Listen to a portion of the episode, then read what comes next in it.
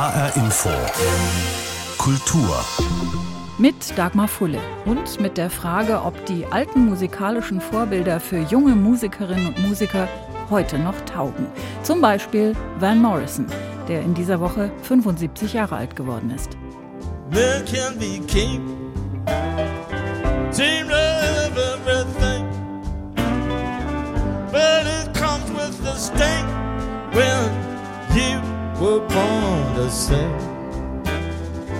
Reason doesn't walk in. It's not done on a whim. Passion's everything when you were born to sing.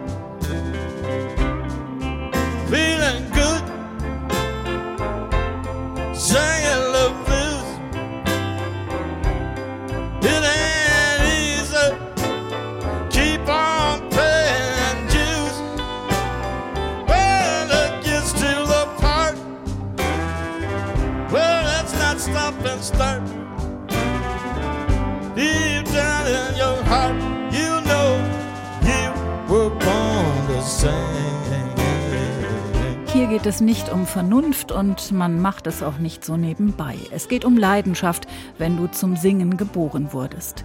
Den Blues zu singen fühlt sich gut an, ist aber nicht einfach. Du musst dafür zahlen, aber tief in deinem Herzen weißt du es, wenn du zum Singen geboren wurdest. Born to Sing. Er wusste es wohl schon ganz früh. Zumindest träumte Van Morrison schon als Kind in Belfast von einer Musikerkarriere.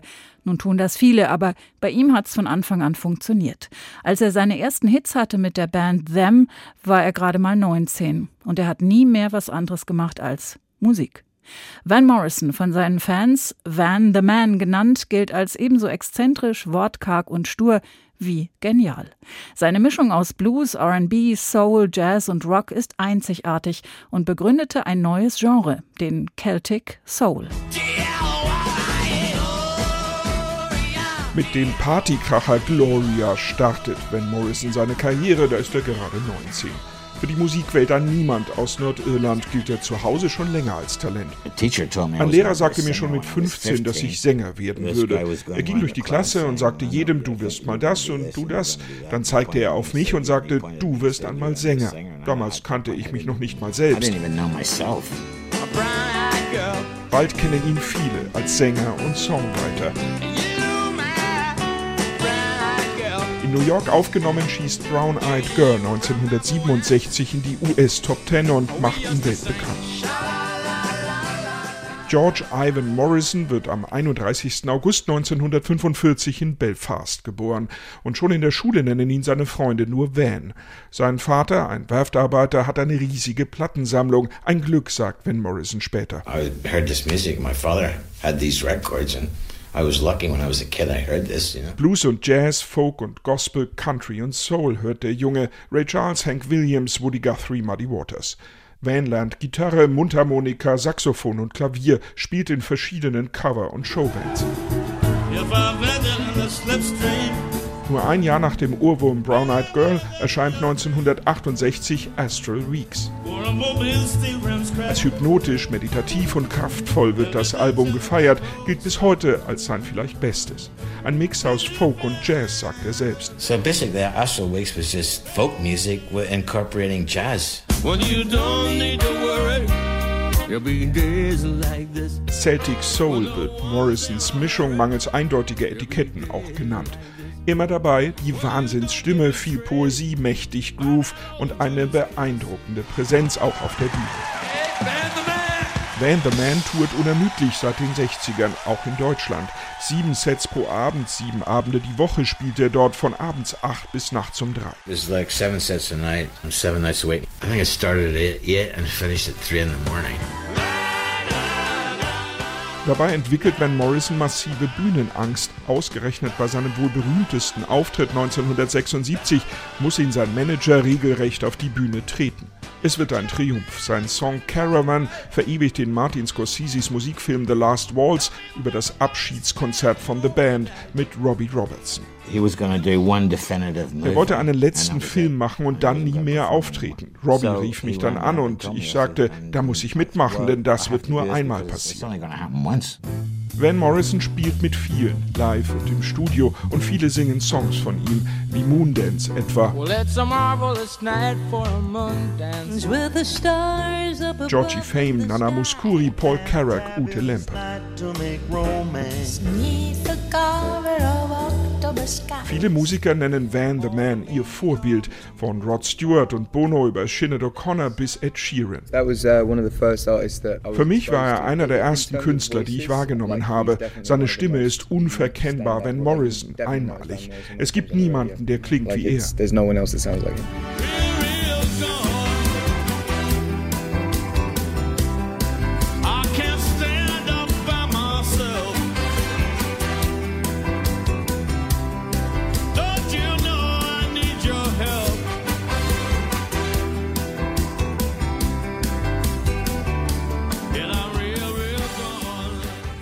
Christoph Heinzle über Van Morrison, der in dieser Woche 75 Jahre alt geworden ist. Er ist noch immer mit seiner Musik unterwegs. Nach der ausgefallenen Tournee in diesem Jahr ist eine neue fürs kommende Jahr schon fest gebucht und die ersten Nachholkonzerte laufen bereits jetzt. Van Morrison in dieser Woche 75 Jahre alt geworden. Wir haben es gehört. Er wird nach wie vor als Vorbild genannt für junge Musiker wie Ed Sheeran. Eric Clapton ist auch 75, Mick Jagger ist 77, Paul McCartney 78 und Paul Simon und Bob Dylan werden nächstes Jahr 80. May your heart always be joyful, may your song always be sung, and may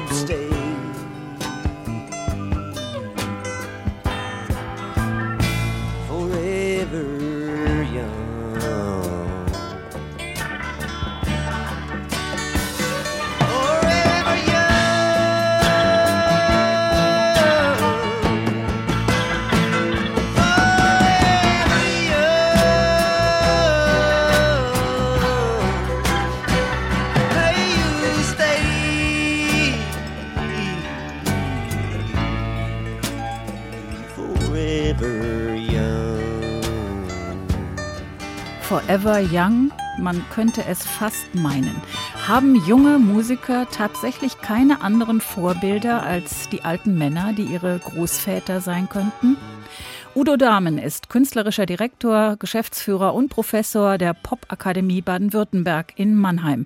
Ich habe ihn gefragt, wie ist das aus Ihrer Erfahrung mit dem musikalischen Nachwuchs? Sind die Alten, also die Großen aus den 60er und frühen 70er Jahren, tatsächlich immer noch Vorbilder für die Jungen?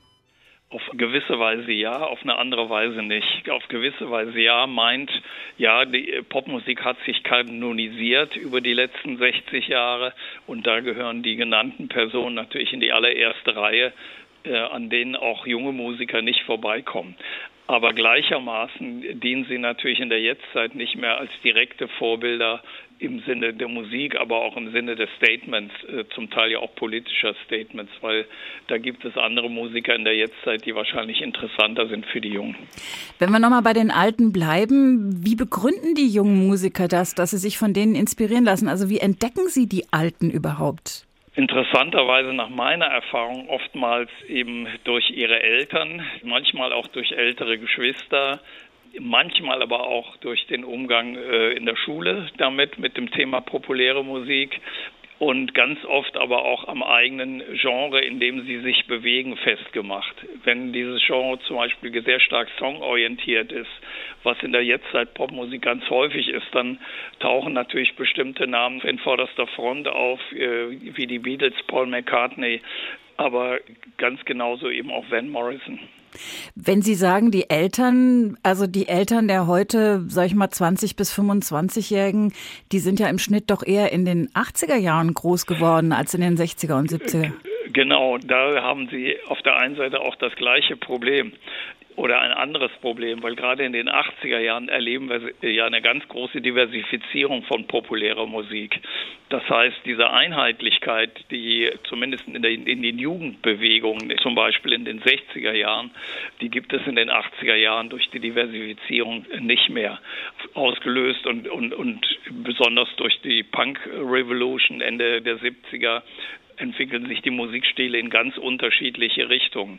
Von da an sind Vorbilder äh, nur noch für bestimmte Genres typisch, also auf eine gewisse Weise zum Beispiel Oasis oder die Gallagher-Brüder, die natürlich gleichermaßen auch immer durch den Streit, den sie miteinander hatten, bekannt waren, also als richtige Vorbilder nicht taugen aber zum Beispiel Africa Bambata, Zulu Nation in der Frühzeit des Hip-Hop zum Beispiel, später dann aber auch äh, Damon Alban von Blur und so weiter. Das Interessante und das Spannende ist eigentlich in der Zeit, dass die diese Diversifizierung sehr groß ist, dass aber alle gemeinsam, auch die Eltern der jetzt jungen sich immer wieder auf die Beatles bezogen haben, zum Beispiel, oder auf die Rolling Stones oder auf Bob Dylan und oftmals eben auch entsprechende Platten im Schrank hatten.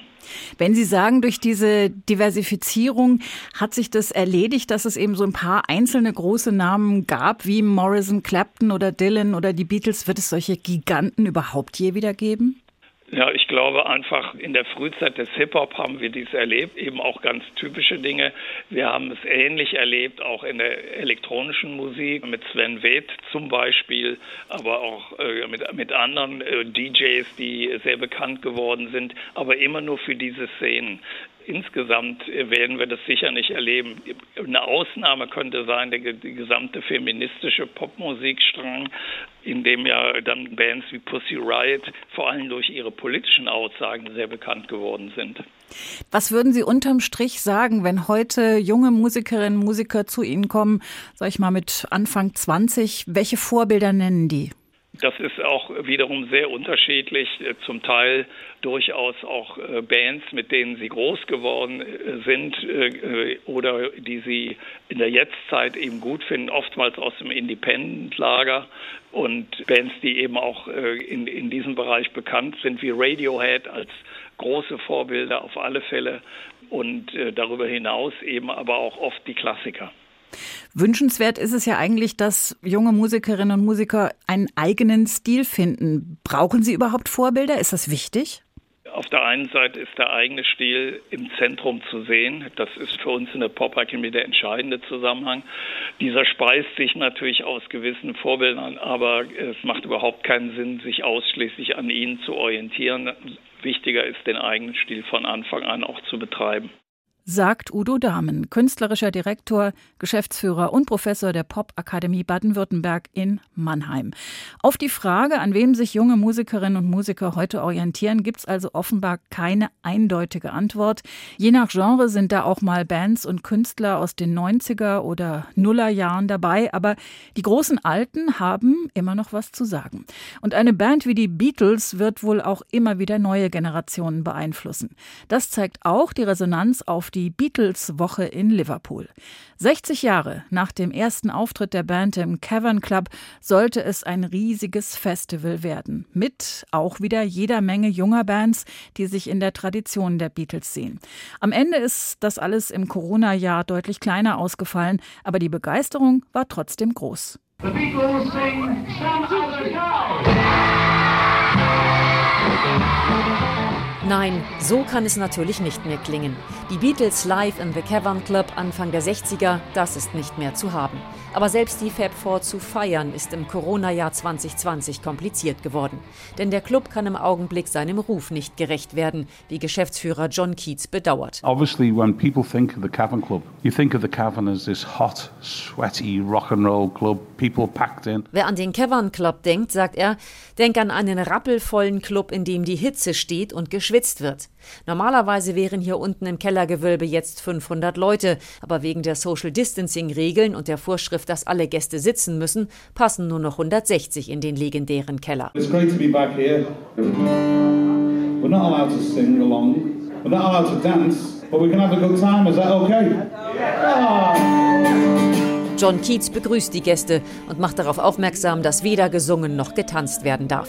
Dann legt er auf der Bühne los.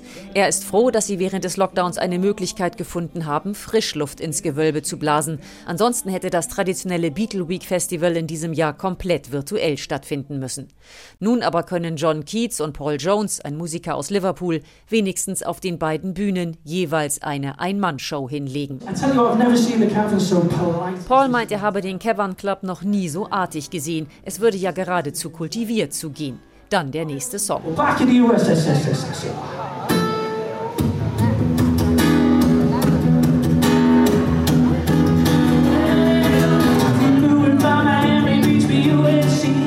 Den Gästen haben die Clubmitarbeiter feste Plätze zugeteilt. Sie sollen sitzen bleiben. Stattdessen wechseln John und Paul nach einiger Zeit die Bühne. Zwischen den Live-Performances werden Videos von Bands aus aller Welt gezeigt, die eigentlich auf dem Festival auftreten wollten. Aus Deutschland werden bis Dienstag auch Johnny Silver, The Blackbirds und Stephanie Hempel auf der Leinwand zu sehen sein. Gespielt werden Beatles-Songs und Songs, die die Beatles gecovert haben. Wirklich mitreißend ist die Atmosphäre nicht, aber nach den langen Lockdown-Monaten, in denen überhaupt nichts stattfand, sind die Besucher richtig dankbar, wieder Live-Musik hören zu können. So auch Paul. Oh, very, very happy. That is the first live music since March. Which is fantastic. Sharon gibt zu, bisher kein Beatles-Fan gewesen zu sein. Sie ist mit ihrer Freundin zum ersten Mal im Cavern Club, findet es aber toll. Well, this is our first time to visit the Cavern Club, so it's been really brilliant. We'll come back again sometime, won't we? Sie wollen wiederkommen. Das erste Mal im Cavern Club, das gilt nicht für Colin. Absolutely not. In fact, we had our wedding reception in here in 2016. Er und seine Frau haben im Cavern 2016 ihre Hochzeit gefeiert. Von einem ersten Mal kann auch bei Allison keine Rede sein. Für sie ist es jetzt schon das 22. Beatle Week Festival, das sie mitmacht. It's the music, but it's more than that. It's the way they bring people together. Es gehe um mehr als nur die Musik, sagt die 57-Jährige. Es gehe darum, wie das Festival Menschen zusammenbringe und man zu einer Familie werde und Freundschaften schließe. Unter den Gästen sind auch Alex und Sam. Die beiden jungen Männer aus Liverpool spielen in der Band JC and the Two Steps und sind in den vergangenen Jahren selbst schon beim Festival aufgetreten. Die Stimmung sei ganz anders als sonst, sagt Alex. Yeah, it's really, yeah, it's so different, but Aber das Cavern sei trotzdem ein Ort, an dem man gerne sei. Alte Fans und junge Musiker auf den Spuren der Beatles. Aus Liverpool Imke Köhler über die Beatle Week im Cavern Club. Zurück nach Hessen, wobei sich das nur auf den Standort bezieht, nicht auf das Thema. Denn in den neuen Räumen der Dauerausstellung im Frankfurter Senckenberg Museum geht es um einen der bisher am wenigsten erforschten Lebensräume der Welt, um die Tiefsee. Dunkel ist sie und geheimnisvoll und vielleicht gerade deswegen so faszinierend. Von der Tiefsee wissen wir weniger als vom Mond. Die Forschung ist schwierig, zeitaufwendig und vor allem sehr teuer. Was die Wissenschaft bisher herausgefunden hat, das können Besucherinnen und Besucher im Senckenberg jetzt nicht nur sehen, sondern auch erleben und erfahren. Es ist dunkel. Die Tentakel eines Riesenkalmars scheinen nach dem Besucher zu greifen.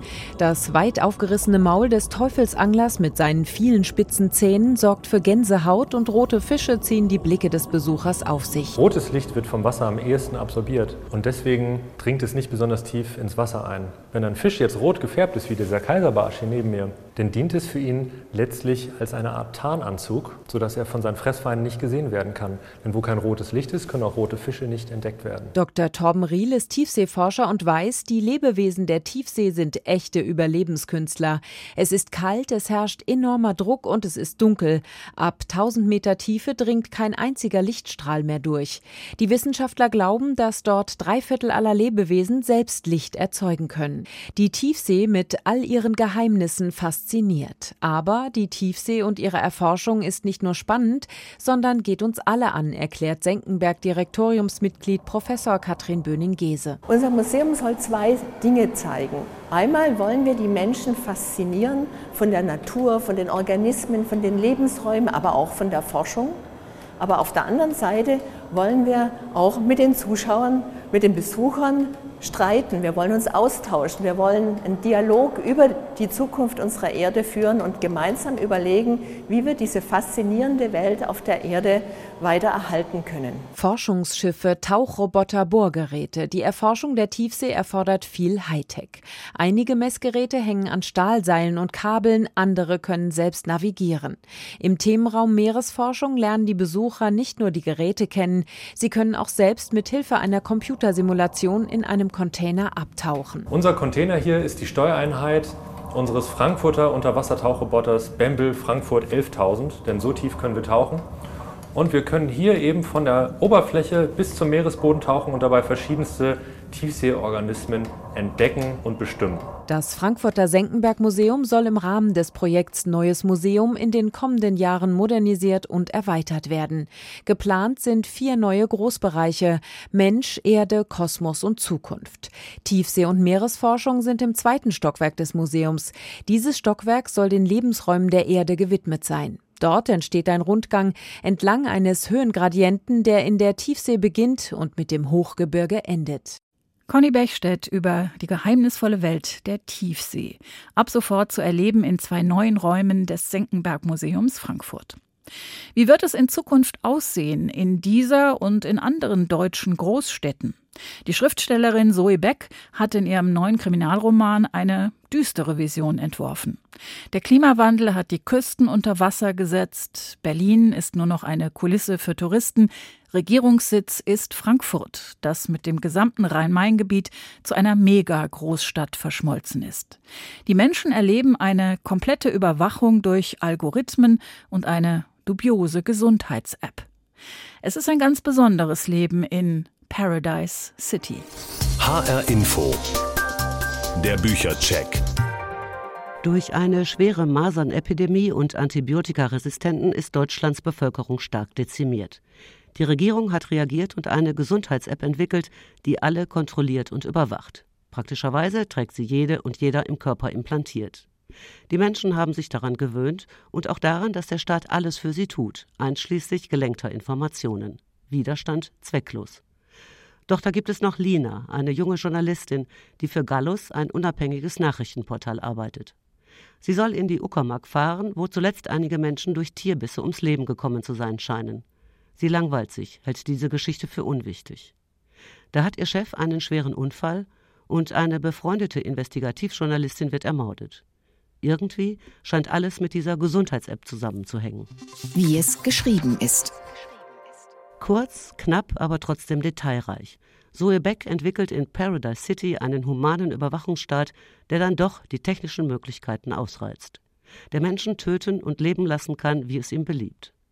Lina, eine starke Frau, steht im Mittelpunkt dieses Kriminalromans, selbst wegen eines angeborenen Herzfehlers, Profiteurin der allumfassenden Gesundheitskontrolle aber schon seit ihrer Kindheit mit Kontakt zu den sogenannten Parallelen, Menschen, die nicht mitmachen wollen und Platz finden in den vernachlässigten ländlichen Gebieten. Aber es gab tatsächlich etwas, wovon ihre Eltern nichts wussten, und das waren ihre Ausflüge zu den Parallelen. Einige aus ihrer Schule waren angeblich schon dort gewesen, eine Mischung aus Zoobesuch und Mutprobe. Die Parallelen, so nannte man die Menschen, die nicht dazugehören wollten. Es gab nur wenige Informationen über sie und viele Gerüchte. Lina hatte deshalb gar keine richtige Vorstellung, was sie erwartete, nur die wildesten Fantasien. Graugesichtige, abgemagerte Existenzen, drogenabhängig, im eigenen Dreck krepierend, fluchend, lallend, verstümmelt, Krankheiten verbreitend, die ohne sie längst ausgerottet wären, voller Hass auf alles und jeden, voller Verachtung für den Rest der Welt. Früher, so hieß es, noch bis weit ins 21. Jahrhundert hinein hatte diese Art Menschen im Frankfurter Bahnhofsviertel gelebt. Wie es gefällt. Paradise City von Zoe Beck ist ein wortgewaltiger Blick in die Zukunft, vor Corona geschrieben, aber an Corona erinnernd. Im Prinzip, so habe ich beim Lesen oft gedacht, ist alles jetzt schon da. Die Technik, skrupellose Menschen. Zum Glück aber bewahrt die Demokratie uns vor diesen Auswüchsen, die in dem Buch beschrieben werden. Ein spannender und erschreckender Blick in eine hoffentlich nie wahr werdende Zukunft. HR Info, der Büchercheck. Auch als Podcast zum Nachhören auf hrinforadio.de. Karin Trappe über den Roman Paradise City von Zoe Beck. Erschienen im Surkamp Verlag und zu haben für 16 Euro. Und das war HR Info Kultur. Den Podcast finden Sie auf hrinforadio.de. Mein Name ist Dagmar Fulle.